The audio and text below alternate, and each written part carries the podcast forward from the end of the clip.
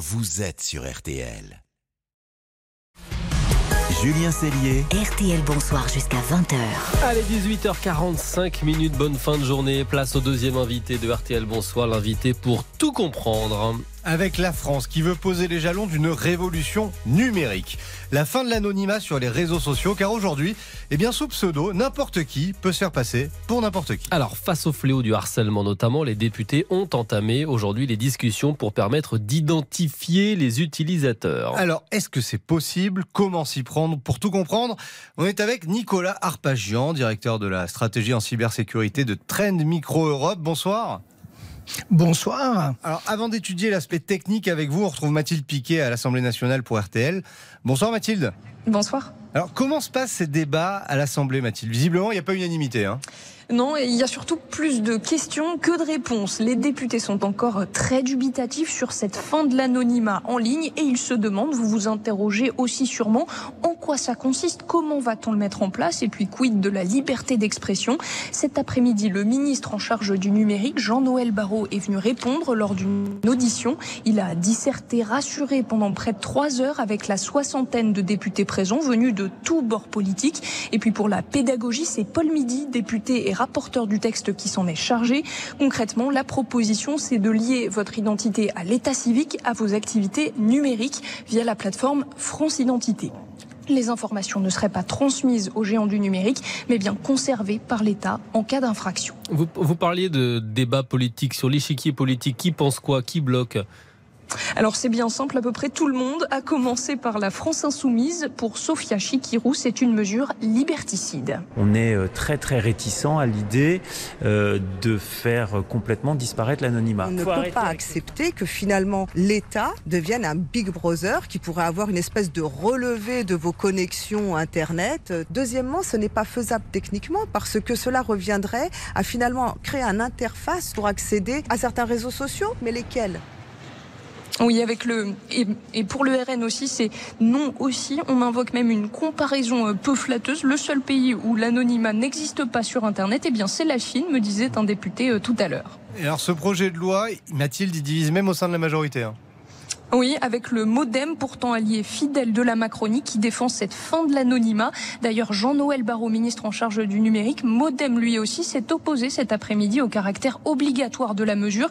Erwan Balanan, député Modem, propose une autre euh, solution. On est euh, très très réticent à l'idée euh, de faire complètement disparaître l'anonymat. Il faut arrêter avec ce fantasme aussi de penser qu'on peut retrouver tout le monde. Parfois, un cambrioleur, vous ne le rattrapez pas. On propose de mettre en place l'outrage euh, numérique pour les sujets sexistes et sexuels. Et avec ce système-là, on va casser cette idée d'impunité. Les débats d'aujourd'hui ont montré que ce ne serait pas facile dans deux semaines pour le gouvernement de trouver une majorité pour réguler les réseaux sociaux. Alors on va aborder l'aspect euh, technique à présent avec vous, euh, Nicolas Arpagian. Est-ce que justement c'est possible techniquement aujourd'hui de mettre fin à l'anonymat sur les réseaux sociaux? Alors, euh, effectivement, on va buter sur un élément qui va être la possibilité de dissimulation. Alors, je voudrais juste faire une précision en amont, et vous allez d'ailleurs montrer toute l'acuité de l'actualité du sujet, c'est que vous m'avez présenté avec une fonction qui n'est pas la mienne, ah. et donc vous voyez bien que l'identité sur Internet est quelque chose de fragile et de précaire, puisque je, je suis vice-président du cabinet Edmind Partners, euh, ah. donc qui est spécialisé en risque numérique, mais euh, voilà, c'est, vous avez mentionné une très belle entreprise par ailleurs, donc c'est, pas très grave. la, la, la, la question. Alors, juste un mot sur l'anonymat. Euh, effectivement, la difficulté qu'il y a, c'est qu'en fait, pour faire simple, on va distinguer deux cas. Quelqu'un qui a un historique légitime. Vous avez un compte sur un réseau social depuis plusieurs mois, plusieurs années, et à un moment, vous euh, participez à une campagne de dénigrement ou euh, pris de colère de manière totalement injustifiée, mais vous commencez à critiquer quelqu'un, insulter quelqu'un et tenir des propos illégitimes. Évidemment, vous allez pouvoir être repéré et retrouvé parce qu'il y a votre historique qui va vous désigner. Il y a l'adresse IP, c'est-à-dire la plaque d'immatriculation de l'ordinateur, par exemple, qui a servi euh, à vous connecter euh, au réseau social en question. Et donc, avec cette antériorité, on va être capable de remonter sur des éléments facilitant l'identification. Par contre, vous voyez bien que quelqu'un qui va délibérément concevoir sa présence sur les réseaux sociaux à des fins malveillantes, offensives, c'est-à-dire qu'il va créer des identités multiples avec des cartes de téléphone prépayées, mmh. euh, dès lors qu'il va utiliser ce qu'on appelle des VPN, un réseau privé virtuel, c'est C'est d'ailleurs un outil qui a des fonctionnalités tout à fait bienvenues pour protéger une communication et on encourage le recours au VPN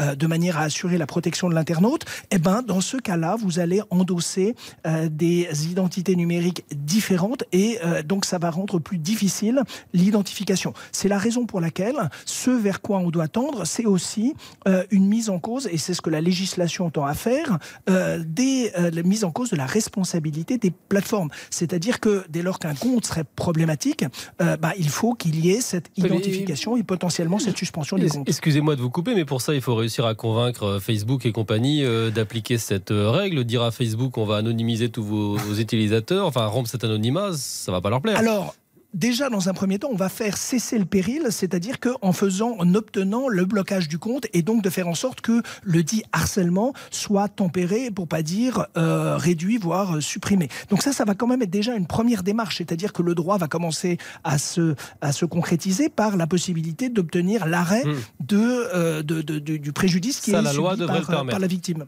Alors, dans le cadre, effectivement, et c'est là, vous avez raison, que ça impose aux plateformes, depuis le 25 août dernier, donc là, la, le projet de loi qui est actuellement en discussion va permettre la, concrétisation, la transposition en droit français d'un texte européen qui s'appelle le, DSA, le Digital Services Act, qui à l'échelle des 27 impose aux grandes plateformes le fait d'être réactives et de répondre mmh. aux sollicitations. Et donc ça, ça va être une première démarche. Par contre, c'est vrai que l'anonymat en tant que tel euh, est un élément qui euh, fait partie aussi de la préservation de la liberté d'expression mmh, dans cet mmh, univers numérique. Et c'est la raison pour laquelle, effectivement, c'est un élément intrinsèque de la, de, la, de la communauté et des usages numériques. Donc le débat ne fait que commencer a, priori. En tout cas, il était vif à l'Assemblée aujourd'hui. Merci pour vos explications, vous le spécialiste Nicolas Arpagian. Merci à vous Mathilde Piquet, l'envoyé spécial de RTL à l'Assemblée euh, nationale cet après-midi. Petite pause, RTL Bonsoir continue.